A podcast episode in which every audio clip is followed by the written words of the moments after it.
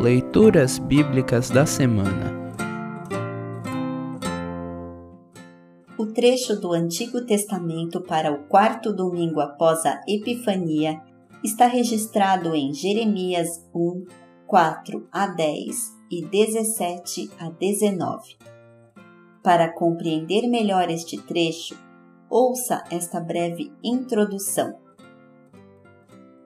O profeta Jeremias exerceu seu ministério quando Judá, o reino do sul, estava prestes a ser levado cativo para a Babilônia. O texto a seguir conta como Deus chamou Jeremias para anunciar a sua mensagem. Destacam-se a relutância de Jeremias em aceitar sua missão e a firmeza e o carinho com que Deus o trata. Jeremias podia não saber o que dizer, mas Deus colocaria as palavras certas na boca dele.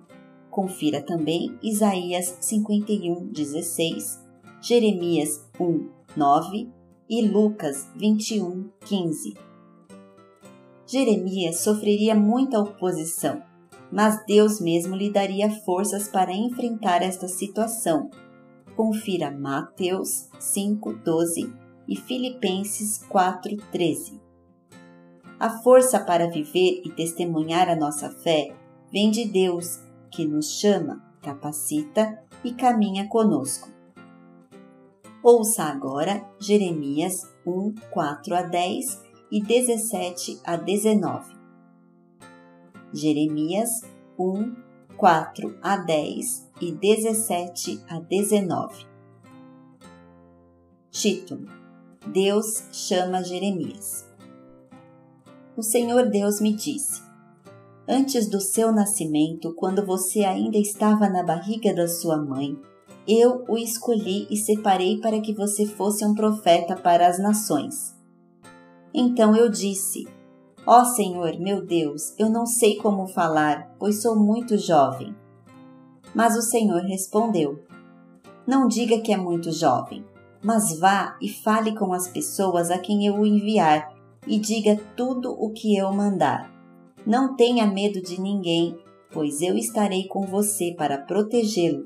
Sou eu, o Senhor, quem está falando.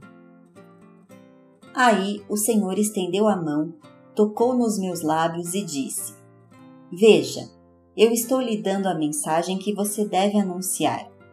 Hoje estou lhe dando poder sobre nações e reinos, poder para arrancar e derrubar para destruir e arrasar, para construir e plantar. Jeremias, prepare-se para ir. Vá dizer a eles tudo o que eu mandar. Não tenha medo deles agora, pois, do contrário, eu farei com que você fique com mais medo ainda quando estiver no meio deles. Escute, Jeremias. Todas as pessoas desta terra, isto é, os reis de Judá, as autoridades, os sacerdotes e o povo vão ficar contra você. Mas hoje eu estou lhe dando forças para poder enfrentar essa gente.